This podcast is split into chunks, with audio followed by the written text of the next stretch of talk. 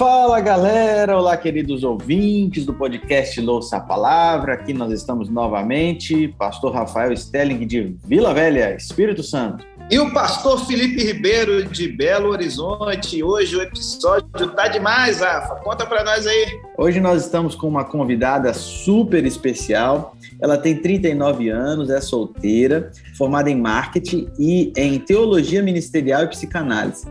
É pós-graduada em teoria psicanalítica e graduanda em psicologia. Ela viveu 12 anos na homossexualidade e decidiu abandonar essa prática. Autora de alguns livros, dentre os quais Cansei de Ser Gay, Juliana também participa de um ministério chamado Farol na Família. O Farol na Família existe para propagar os princípios do reino de Deus através de uma cosmovisão sexual bíblica. Estamos falando com a Juliana Ferron. Seja bem-vinda, Juliana. Olá, meus queridos, tudo bem? Tudo bem, Rafael, Felipe? É um prazer estar aqui. Obrigado pelo convite. nosso tema dessa semana é além da sexualidade. E antes da gente começar a nossa conversa, a gente vai fazer uma oração. Não é isso, Felipe? É isso aí. Vou orar e depois você me ajuda com a leitura aí de Ezequiel, capítulo 16, tá bom?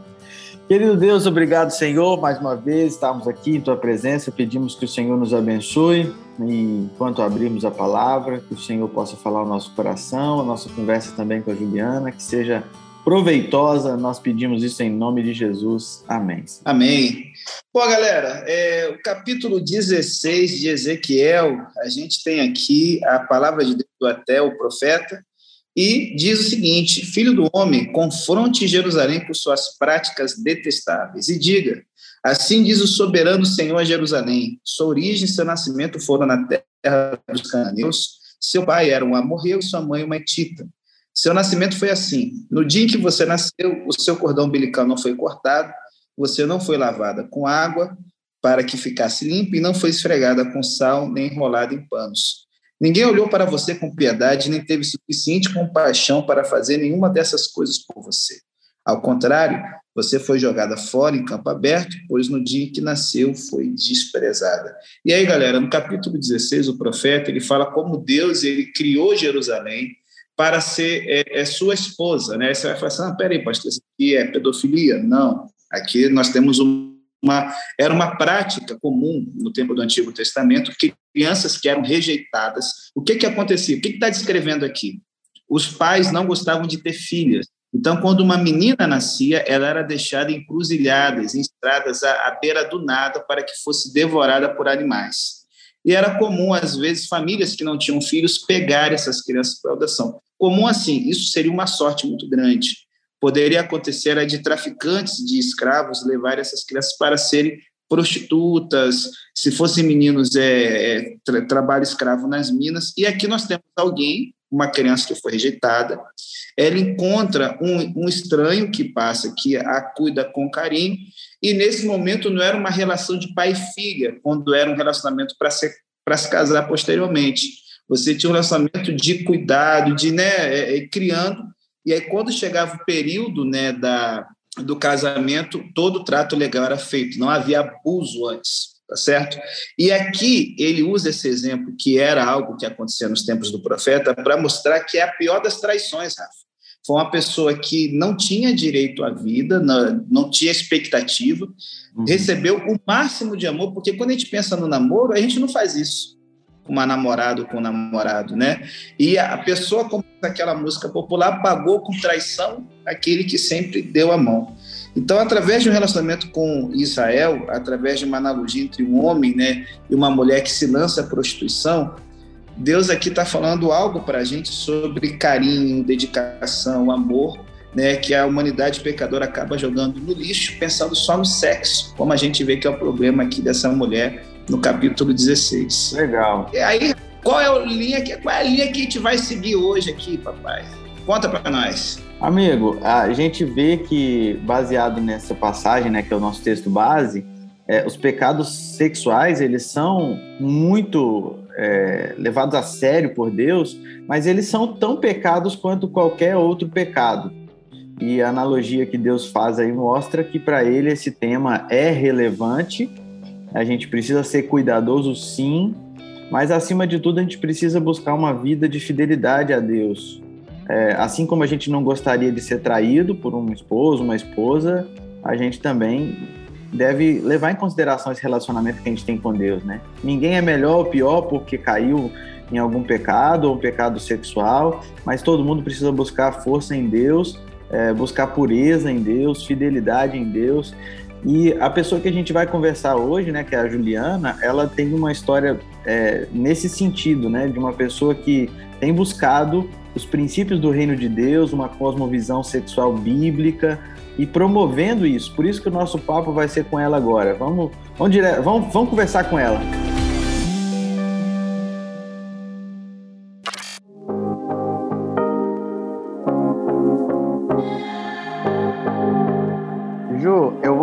Começar com o que eu acredito seja a pergunta que você mais ouça em tudo quanto é entrevista que você dá, né? Qual é a sua história? É, conta resumidamente para a gente essa história, porque normalmente o pessoal fica é, assustado ou fica impressionado com essa história de abandonar a prática, né? Eu fui homossexual.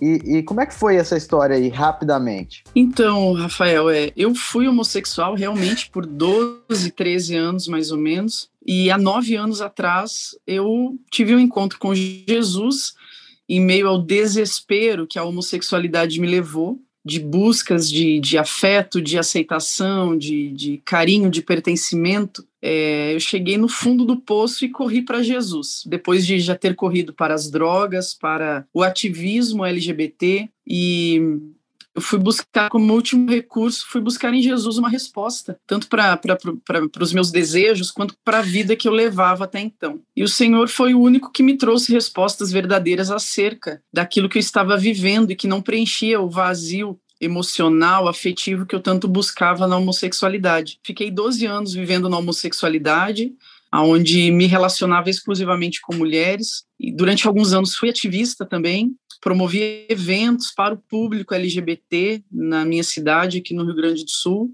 E aos 30 anos de idade, mais ou menos, no período do meu aniversário, eu resolvi fazer um balanço da minha vida, do que eu estava vivendo, para onde eu estava indo, e eu vi que eu estava andando numa esteira, principalmente na dentro da, da minha vida emocional e relacional. E decidi então em Deus visitar uma igreja. Fiz um acordo com Deus aí que eu visitaria uma igreja pelo período de dois meses aproximadamente e que eu estaria dando uma oportunidade a ele, então, para que me trouxesse respostas acerca de tudo aquilo que eu estava vivendo. Nesse período, eu me encontrava num quadro de depressão, síndrome do pânico, estava viciado em cocaína, é, viciado em casas de programa, em noite, em ativismo, e realmente a única saída até então que eu via para minha vida era o suicídio. Naquele momento era abreviar a minha vida por conta do sofrimento.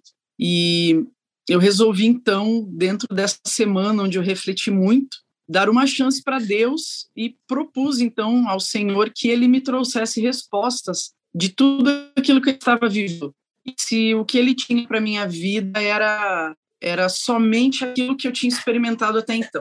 E que se fosse só isso, então que ele podia levar a minha vida, porque não tinha mais perspectiva, razão de existir ou, ou alegria em, estar vivendo. E assim eu fui para casa, uma igreja bem pequena, humilde, e propus para Deus de que eu deixaria todas as minhas convicções ideológicas do lado de fora experimentaria uma, uma, algo novo, né? Estaria aberta para que ele trouxesse respostas sem uma crítica ferrenha que eu normalmente usava para com a igreja.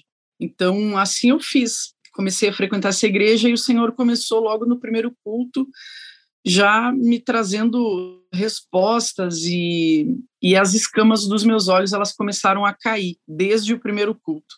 Em dois meses, que foi algo que eu propus para Deus, eu já estava totalmente batizada no Senhor Jesus, né? Já estava totalmente mergulhada no Senhor Jesus e tive uma completa lucidez de tanto tempo que eu havia perdido vivendo a partir dos meus desejos e não a partir daquilo que ele havia programado para mim. Então, é, isso aconteceu uma reviravolta muito grande na minha vida a partir disso, a partir desse momento. E aqui eu estou, nove anos vivendo com o Senhor Jesus, aprendendo cada vez mais dele e aprendendo o quanto ele tem me ensinado acerca da sexualidade, tanto para minha vida quanto para a vida de outras pessoas que a gente tem podido caminhar nesse tempo. Resumindo, é isso. Legal. É inspiradora a história. É, eu sei que esse assunto é extremamente complexo e a gente não pode generalizar, dizer que todo mundo vai ter a mesma experiência, né, de uma mesma maneira, mas é, baseado na sua experiência, na sua história, você acredita que outras pessoas também podem ter esse tipo de, de situação semelhante à sua? Estar buscando por causa de um vazio e coisa assim? Olha, Rafa, eu só não acho como eu tenho certeza, né? Eu tenho inúmeros amigos que são ex-homossexuais. Dezenas e dezenas de amigos que são homossexuais. Cada um teve a sua experiência particular com Deus e com a sua própria história, né? A história de cada um é diferente. Então, os processos que cada um viveu foram e são diferentes. Uhum. Agora, uma similaridade entre todos nós, que um dia vivenciamos a prática da homossexualidade e não vivemos mais, é justamente esse caminhar dentro de um processo com Jesus. É, o próprio Senhor Jesus fala acerca dele mesmo, né? Sem mim, nada podeis fazer. Uhum. E isso é uma verdade profunda, principalmente para quem experimentou áreas da sexualidade de formas tão, é, tão fortes, né? E por tanto tempo, assim como eu e outros amigos que, que, que também vivenciaram a homossexualidade. É, sem Jesus nesse processo, dando uma direção, é impossível, é impossível você vencer. Eu acredito muito nisso apesar do esforço humano, eu acredito que o esforço humano em rejeitar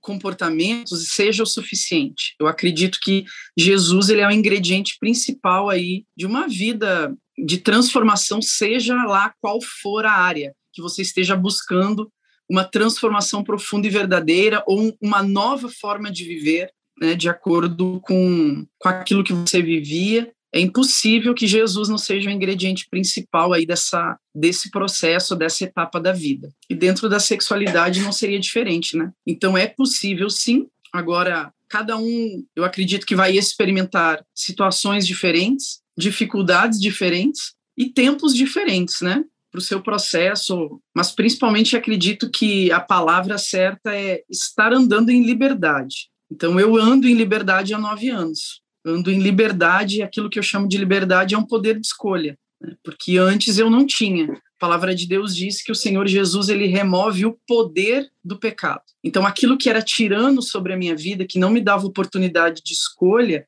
ele foi removido.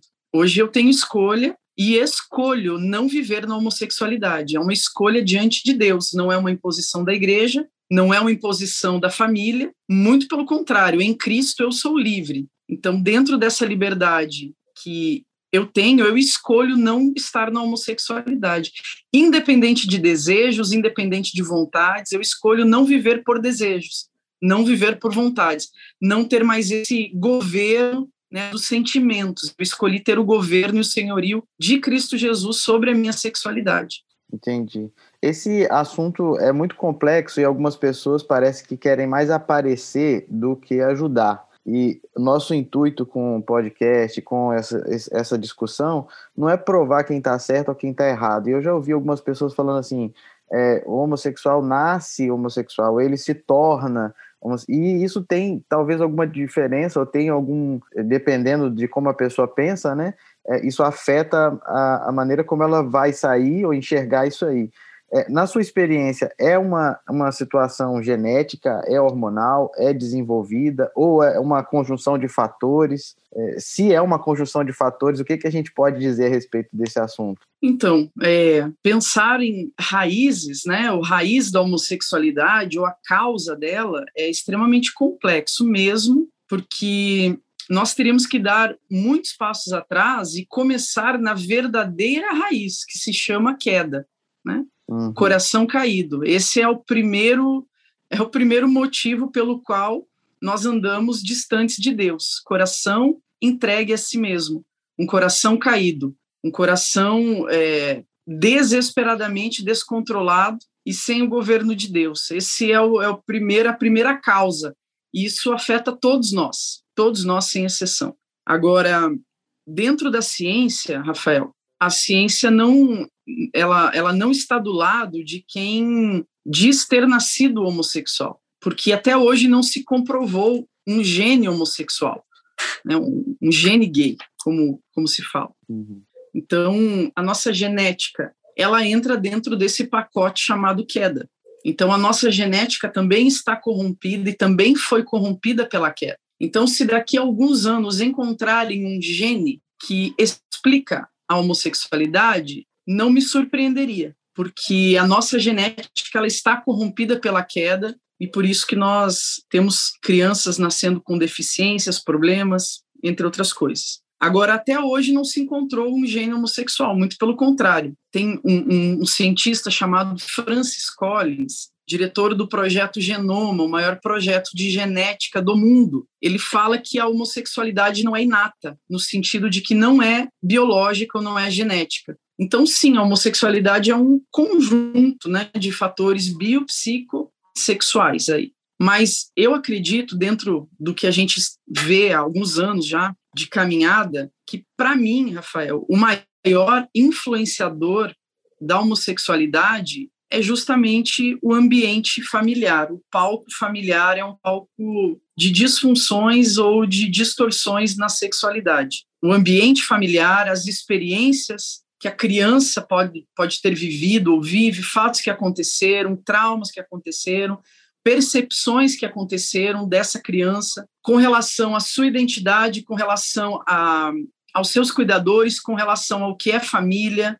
É bom ter uma família, com quem a criança se conectou, afetivamente foi mais conectada, com pai, com mãe, porque a gente sabe que a criança ela vai projetar de acordo com o pai ou a mãe, de acordo com quem aquele da qual ela estiver conectada afetivamente. Então ela vai refletir aquilo ou aquele com quem ela se conectou, seja pai ou seja mãe. Então, nós temos muito mais respostas dentro do comportamento, dentro da psicanálise, do que é, cientificamente, né? Uhum. Do que dentro da genética.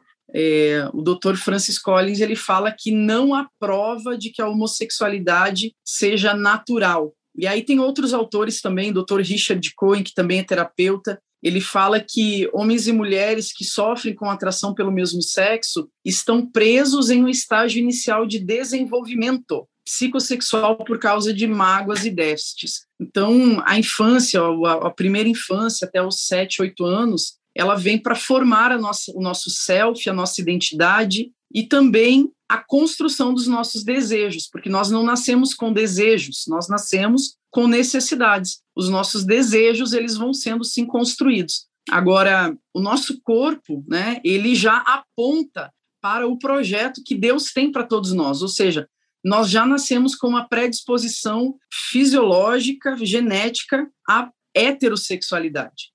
Agora, nem todos desenvolvem a heterossexualidade. E aí eu acredito muito que por conta dessas questões de experimentos curiosos, de fatos, de traumas, de percepções que são vividas na infância, são construídas aí então falsas identidades ou falsas percepções. Eu acredito muito nisso. É, eu acredito que você acabou é, entrando na, na, na pergunta 3, que era a relevância disso para quem enfrenta. Porque tanto faz, né? Para a pessoa que tem uma tendência, se é uma questão biológica, genética ou não, tanto faz se ela percebe que não é natural, né, que precisa mudar, achar a raiz não vai fazer tanta diferença, né? Ou eu estou pensando bobagem? Cara, mais ou menos, sabe? Eu acredito, eu acredito que é importante você saber o porquê, por que você tem desejos pelo igual. Isso foi um dos motivos que me levou para dentro da igreja. Eu, eu não admitia viver de uma maneira alienada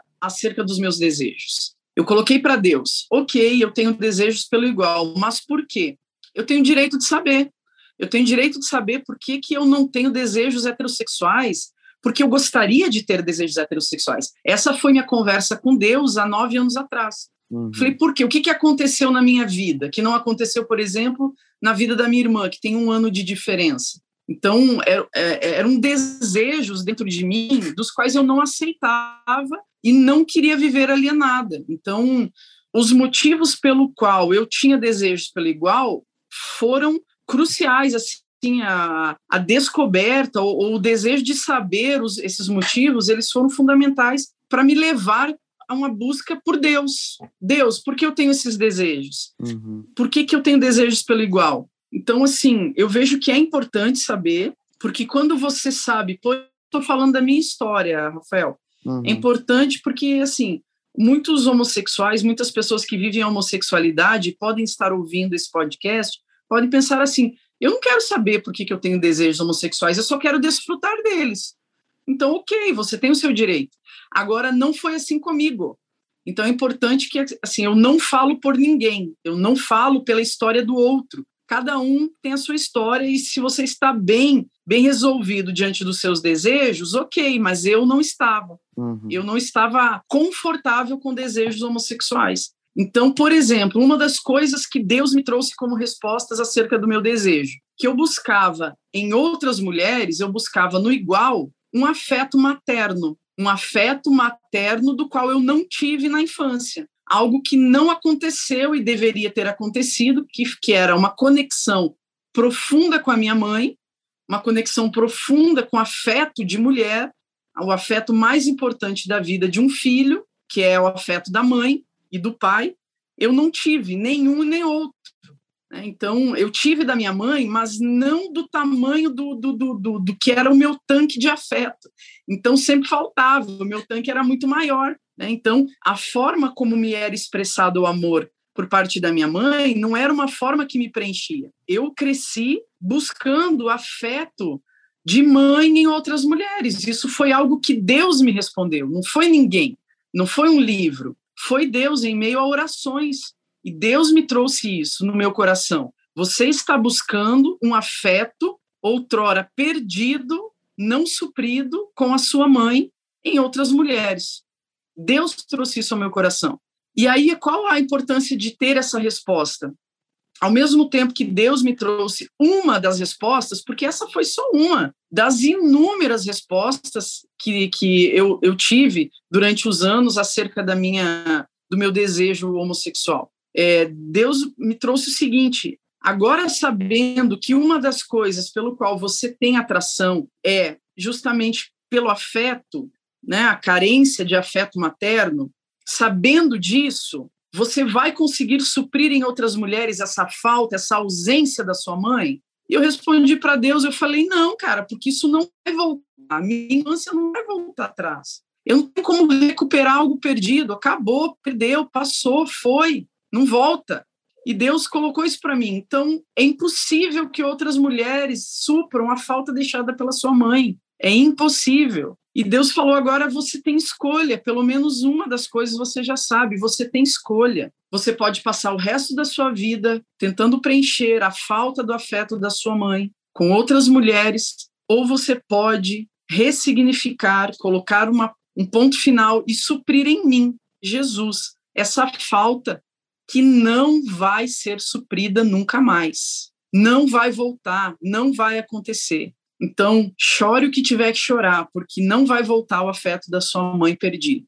Então, ou você supre esse afeto em mim, ou você vai continuar o resto da sua vida buscando suprir esse afeto em outras mulheres do, das, das quais não vão poder te dar, porque não está nela, não está nelas o poder de suprir a falta da sua mãe.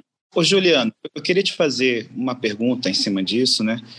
É, por exemplo, saber que você fez psicanálise eu tenho vários é, amigos e colegas que são pastores de N denominações que, que gostam da psicanálise para poder ajudar a explicar um pouco, porque nas conversas é a, a linha que trabalha com a psicologia que mais se assemelha um pouco com a visão de depravação total, a visão bíblica, né, de queda e tal. E aí, qual é a pergunta que eu queria te fazer? Hoje, quando você tem alguém. A, a, gente sabe que um psicólogo não pode ajudar um homossexual no tratamento que queira né, superar, ter uma vida diferente por uma resolução é, né, do, do nacional. E aí, existe alguma linha que você recomendaria? Porque a gente sabe que tem mais de 200 linhas aí na psicologia e algumas, né, Gestalt, por exemplo, sei, mas às vezes não vai ajudar alguma linha que a pessoa pudesse, assim, sabe, estar tá seguindo, se interessando, é, não sei. É a própria Gestalt ou a, a psicanálise mesmo, né? Se diz para ter um autoconhecimento? Sim, para poder ajudar nesse, nesse processo de abandono, de hábito, de comportamento e tal. É, o, o, psicanalista, ele também fica debaixo dessa restrição do, do Conselho Nacional de Psicologia? Ou, ou ele Não. tem uma. Não, né? Não fica. Por exemplo, eu respondo para a Sociedade Psicanalítica do Paraná, mas eu não atendo como psicanalista. Foi uma opção minha. Eu atendo mentorias. Então, mentoria é diferente porque a mentoria, dentro da mentoria eu posso falar de Deus, eu falo o que eu quiser. Te dá liberdade. Eu não estou restrita a um órgão, né? E eu nem estou é, sendo rebelde, sendo indisciplinada com, com relação àquilo que a, que a instituição ela orienta, né? Ela tem uma ética, então eu não atendo, eu decidi não atender nem como psicanalista e nem vou atender como psicóloga quando eu me formar. Né? Eu estou fazendo por formação e não para clinicar. Não pretendo atender em nenhuma das duas opções. Agora, para autoconhecimento, eu sugiro a psicanálise. Ela explica muita coisa. Tem pensadores muito bons que, que são os que focam principalmente na construção da identidade da criança, como Winnicott, o próprio Freud, é, Lacan, que fala muito sobre desejos. Agora, mesmo que você não, não, não, não estude, não venha mergulhar nisso, nessas literaturas, próprio relacionamento com Jesus, ele vai mais profundo do, do que qualquer ciência. Né? A palavra de Deus diz que a palavra ela chega a dividir juntas e medulas. Ela chega naquele lugar que nenhuma, nenhum ouvido técnico, nenhuma técnica, nenhuma ciência vai chegar. A palavra de Deus vai chegar naquele lugar, sabe?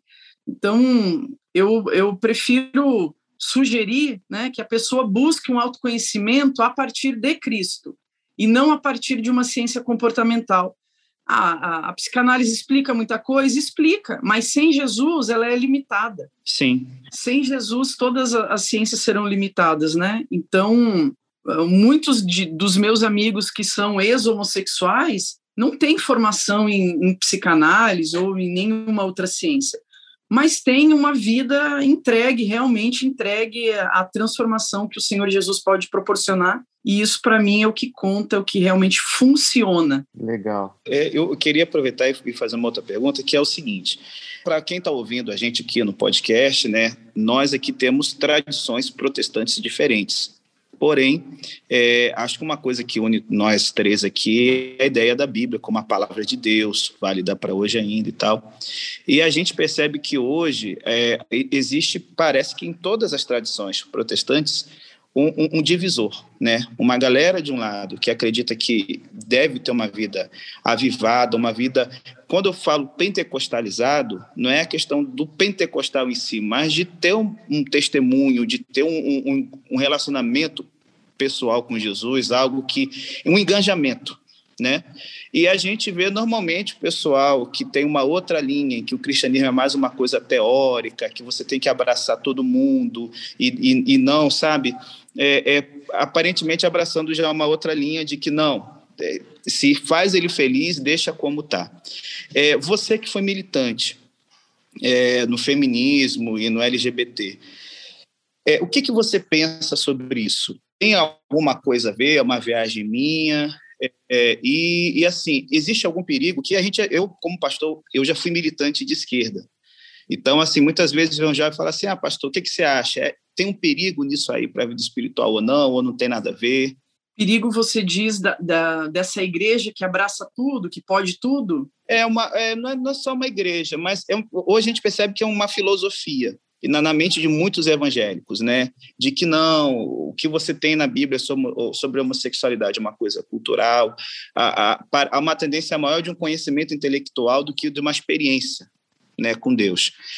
Então, eu, eu acredito que assim, você, as pessoas que foram homossexuais, que são seus amigos que você trabalha, mentoreia, a forma como se vive a espiritualidade faz algum tipo de diferença, né, é, nessa nessa nova vida e se há um perigo né, de a gente, às vezes, querer ter uma visão de teologia. Ah, eu quero uma teologia feminista, uma teologia LGBT. Isso TQI+, isso ajuda no processo de restauração, de inclusão ou não? Não, não ajuda, é, porque toda ideologia ela vem justamente para combater a palavra de Deus. Então você não tem, não tem como você ofertar como base uma ideologia para atrair o sujeito, né?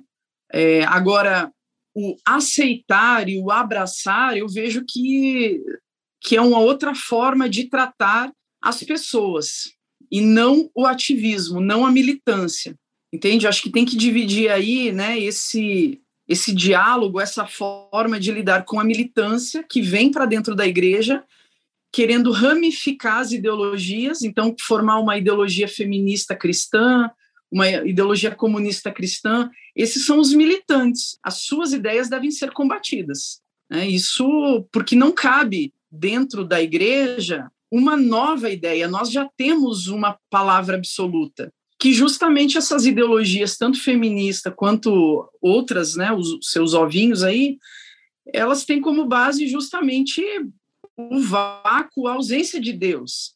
Então não tem como você ser simpatizante, né, ou, ou querer ramificar isso dentro da igreja, sendo que todas as ideologias são produtos humanos que vêm justamente para combater o evangelho.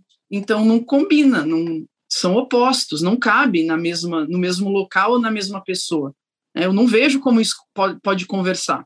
São guerras de, de quem, quem, está no poder, né? Se você pega as ideologias, é uma guerra de poder. É o feminismo, e agora dentro do próprio movimento já, já estão né, se, se degladiando. Dentro de todas as ideologias, a luta é pelo poder. E aí você tem o evangelho que a luta é para o servir, não é para ser o primeiro, é para ser o último. Então, não, não existe como, como conversar.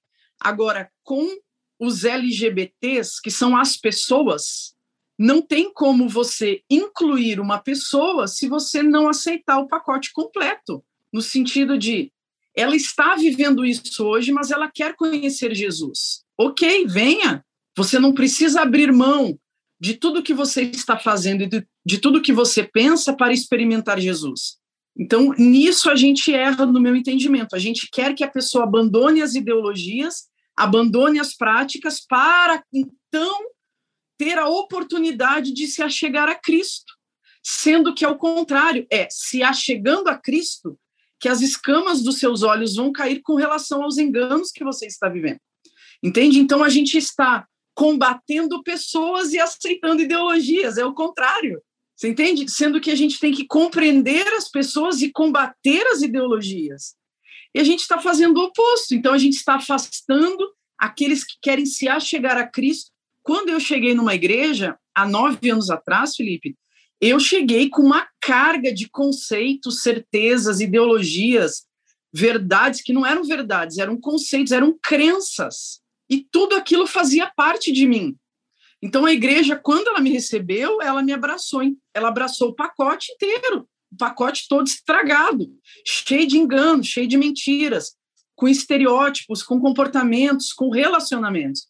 Porque quando eu fui para dentro de uma igreja nove anos atrás, eu estava namorando uma menina há dois anos. Então veja bem, se a igreja me pedisse para abandonar a menina, para abandonar a, a, a ideologia, que eu estava à frente do movimento ideológico, as drogas que eu estava usando. Eu não ia abrir mão de nada disso.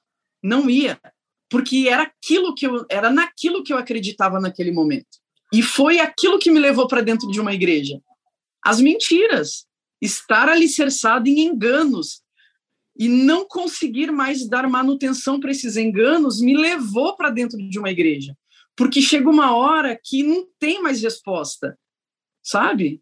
As ideologias não têm o fundo de verdade. Então chega uma hora que você tem que dar tanta manutenção para manter elas no, no, topo da sua vida, no trono da sua vida, se fosse, você for realmente investigativo, elas não vão te sustentar por muito tempo, porque elas não têm respostas, elas se contradizem. Ao mesmo tempo que elas dizem, você nasce assim, então a sociedade que mude, a sociedade que te aceite, as, as leis que mudem a seu favor, porque você nasceu assim. Do mesmo tempo que elas falam isso, elas falam não, todo mundo é livre para construir a sua própria identidade. Então não há um fundo de verdade. E quando você acredita um pouco aqui, é um pouco ali, você vê que, que virou uma lambança, você não acredita mais em nada. E foi o que aconteceu comigo. Aí você vai para uma igreja. Então, quando você vai para uma igreja, a igreja já te dá uma lista de coisas para você abandonar, eu não vou negociar aquilo que eu tenho, eu vou abandonar a igreja. É a primeira coisa que as pessoas farão. Então, existe uma diferença de como tratar a militância, que na verdade são as ideias, do que as pessoas. As pessoas precisam ser compreendidas e as ideias que se opõem ao evangelho precisam ser desmascaradas, precisam ser combatidas. Agora, o que, que eu vejo dentro das igrejas?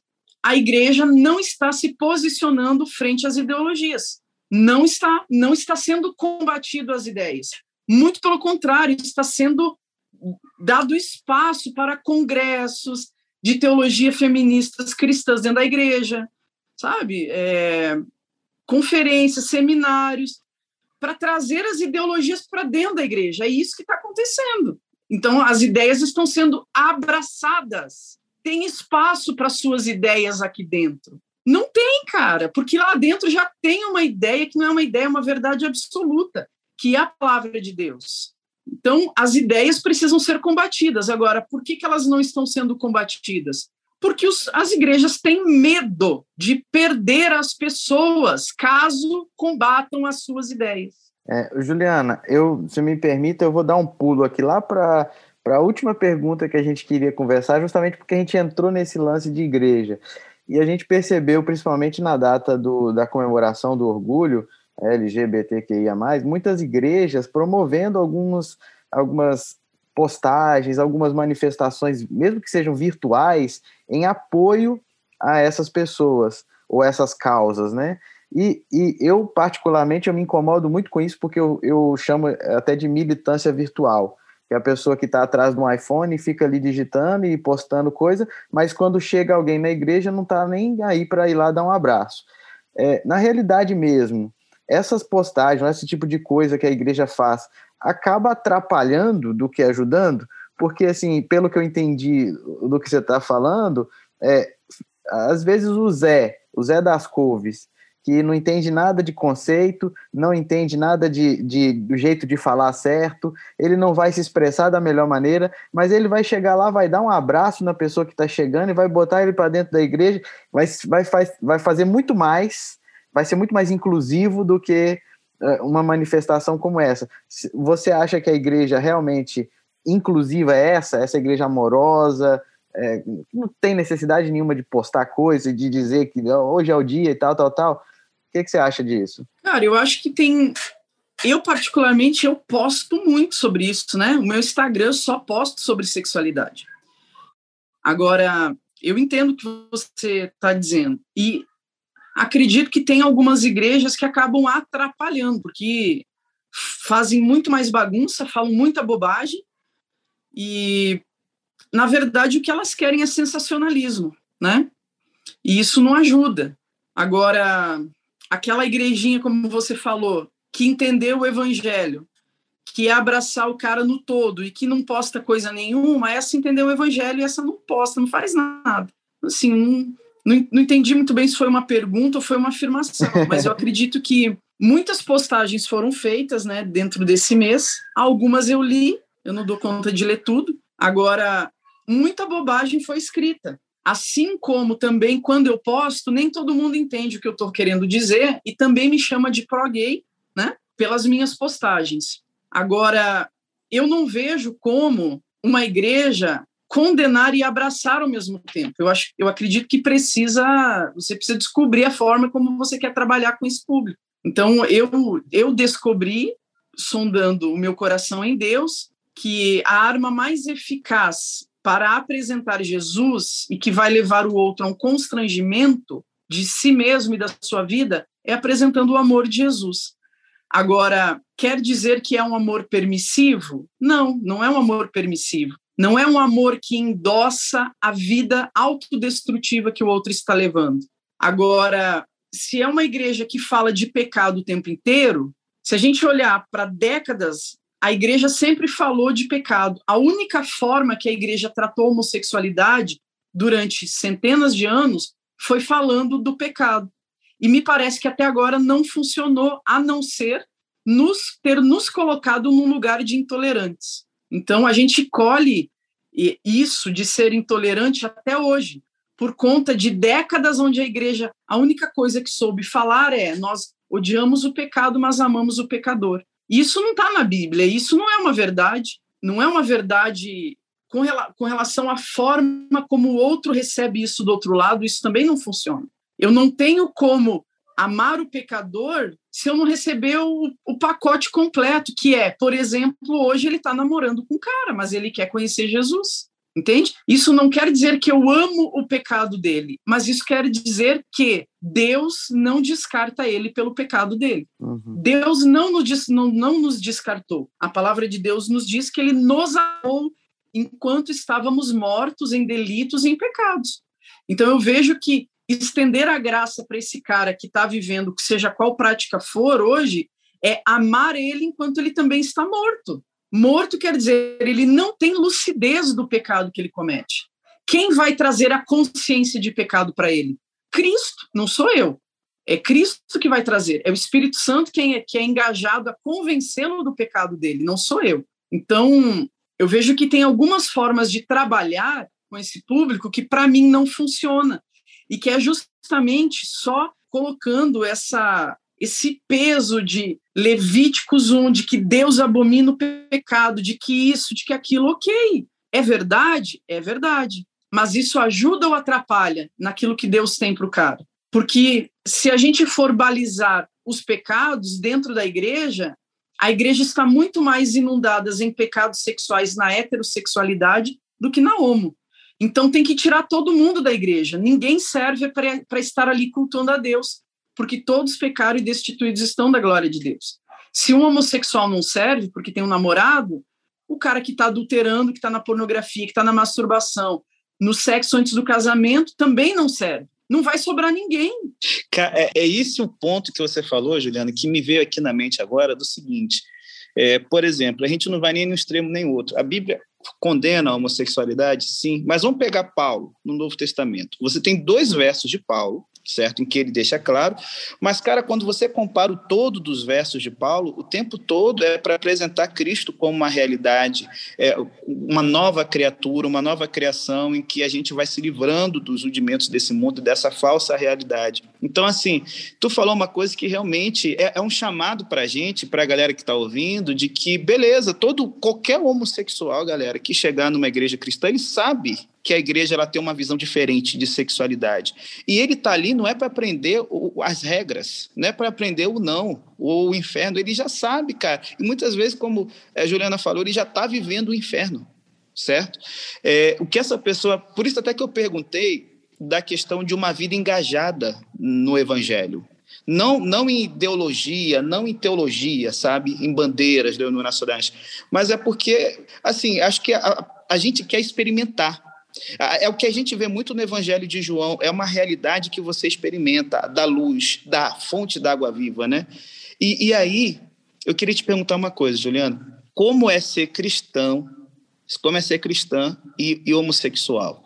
É algo que se supera de vez ou as tentações continuam? Vou dar um exemplo meu. Eu luto contra a obesidade. Então, eu já vivi na obesidade 2, até hoje minha mente é uma mente de gordo. Então, eu tenho que me controlar, volta e meia, segurar a onda e tal.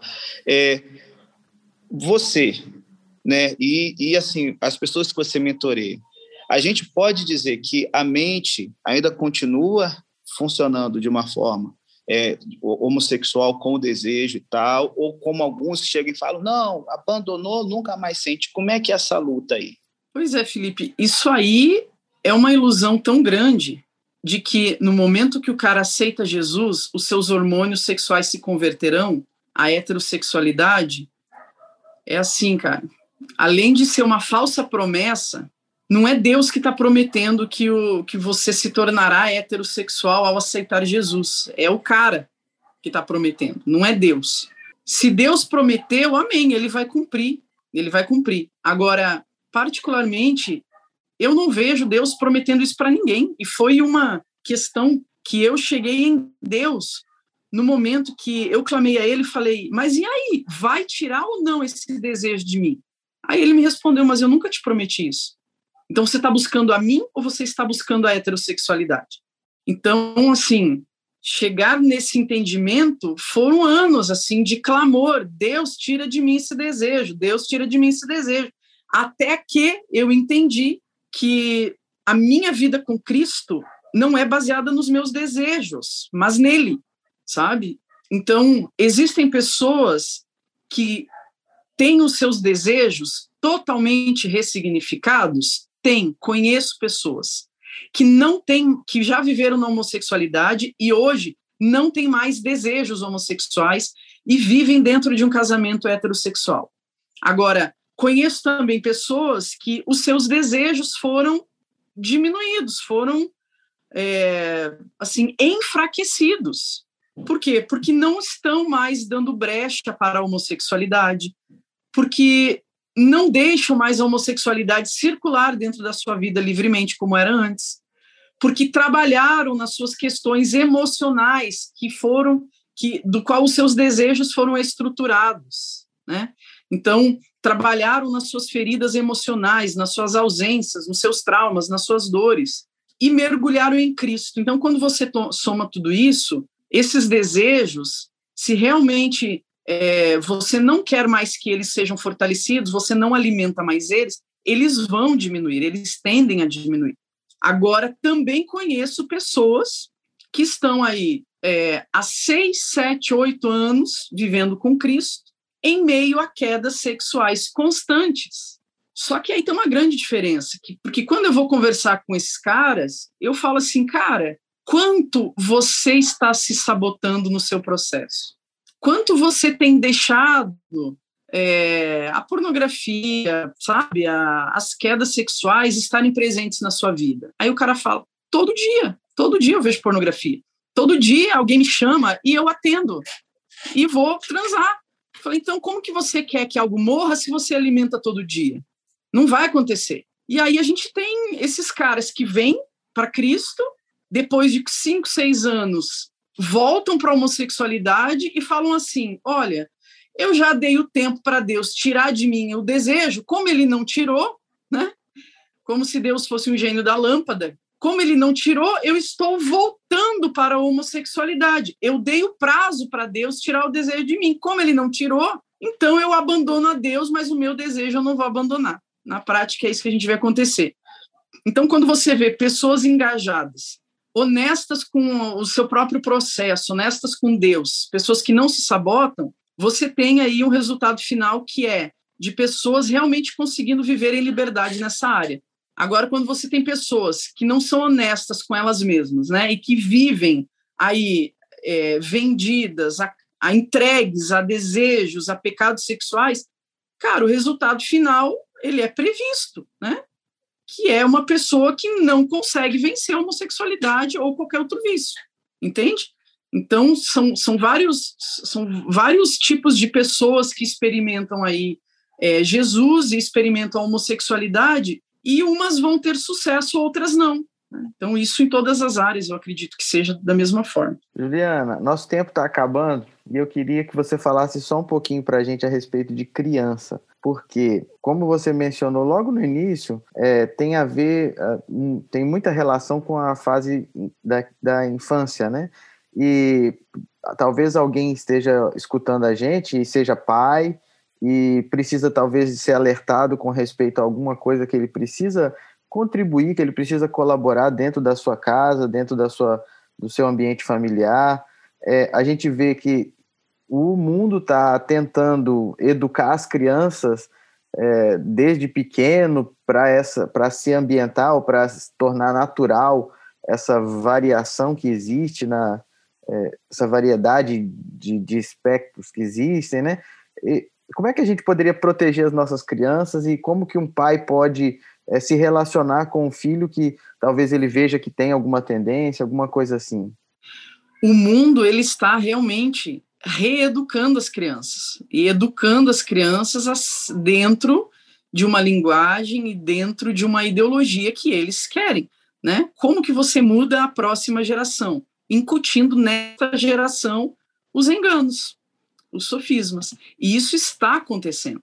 Agora, por que que essa criança está sendo educada sexualmente pelas ideologias? Porque ela não está sendo educada pelos pais acerca da sexualidade. Ela não está sendo afirmada com relação à sua sexualidade. Ela não está sendo educada com relação à sexualidade bíblica cristã. Não está. Por que não está? Porque os pais não têm tempo, porque os pais são negligentes, porque não são engajados ou porque acham que 30 minutos na escolinha bíblica infantil, né, a igreja vai dar conta de desconstruir tudo aquilo que aquela criança escuta ou assiste, né? Durante a semana inteira. E não vai, não vai. Então, tem alguém chegando antes, tem alguém informando diferente, e tem alguém ganhando o coração das crianças, tem alguém que está muito mais conectado às crianças do que os pais. Uhum. Então, a responsabilidade é dos pais, não é da igreja e não é da escola, é dos pais. Agora, como que eu vou fazer isso se eu trabalho 16 horas por dia e viajo três vezes na semana? Então, as prioridades também estão invertidas. Então, muitas vezes, uma família funcional é não viajar três vezes na semana. Não viajar três vezes na semana quer dizer ganhar menos, fazer menos viagens. Menos horas de trabalho também é ganhar menos. Então, bora baixar o padrão de vida e ter crianças conectadas ao seu coração e conectadas ao projeto de Deus.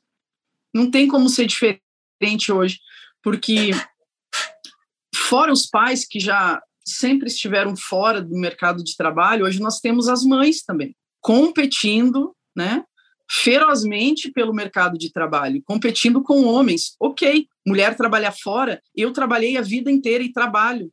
Tudo bem, agora isso é, as mães, as famílias estão sacrificando e terceirizando a educação dos seus filhos em prol do mercado de trabalho. Então, já fica evidente qual é a prioridade da família. E a prioridade não é os filhos. Não é os filhos. Principalmente nessa tenridade. Eu acredito que os pais precisam estar muito mais voltados na primeira infância até a adolescência. Hoje nós temos pré-adolescentes chegando com 11, 12 anos, totalmente iludidos acerca de quem eles são. Eles não sabem quem eles são, eles não sabem para que eles, eles existem, eles não conhecem o projeto de Deus para a vida deles, eles nunca foram afirmados na sua masculinidade, nem na sua feminilidade. Eles é, chegam com uma identidade totalmente fragmentada, vulnerabilizada, destruída, com 12, 13 anos. E aí qualquer grupinho ideológico vai chegar para eles e vai propor a eles uma identidade. Olha só, você não é nada, mas você pode ser um agênero. O cara olha para dentro dele com 12 anos e fala: "É, o que que eu sou, né? O que que eu lembro aqui dentro de mim que que eu sou? Eu sou um banana, eu sou um preguiçoso e sou um fracasso". É isso que eu lembro das das verbalizações dos meus pais. Então ser um agênero é muito melhor do que ser isso aqui. Então eu quero e aí eu negocio aquilo que eu, que eu não tenho firmado, né? O que, que eu tenho dentro de mim? Então a gente vê que assim é, o engajamento dos pais com relação ao coração dos filhos não existe e é uma guerra pelo coração dos filhos e a gente está perdendo essa luta por falta de tempo, de afetividade e de conexão. Sensacional. É, Juliana, eu podia conversar mais umas duas horas, mas a gente combinou uma hora e eu achei que a gente foi direto ao ponto. Eu sigo o seu, seu Instagram e eu vejo que a, a quantidade de conteúdo que a gente tem lá é suficiente para a gente ficar lendo, escutando, assistindo durante muito tempo. Então, eu só quero te agradecer pela oportunidade. Imagino que todo mundo que está escutando o podcast tem oportunidade também de seguir a, o Instagram, o site Ministério Farol. Queria te dar a oportunidade para poder falar um pouquinho a respeito disso aí. Os materiais, a gente vê que tem conteúdo, tem mentoria que a pessoa pode participar lá. Eu acredito que é importante e a gente queria encerrar com uma oração, pode ser? Pode sim. Então fala aí um pouquinho a respeito dos seus projetos, arrobas. É, por enquanto a gente está com dois projetos. Um projeto presencial, que é uma imersão presencial em sexualidade, que vai acontecer em janeiro de 2022.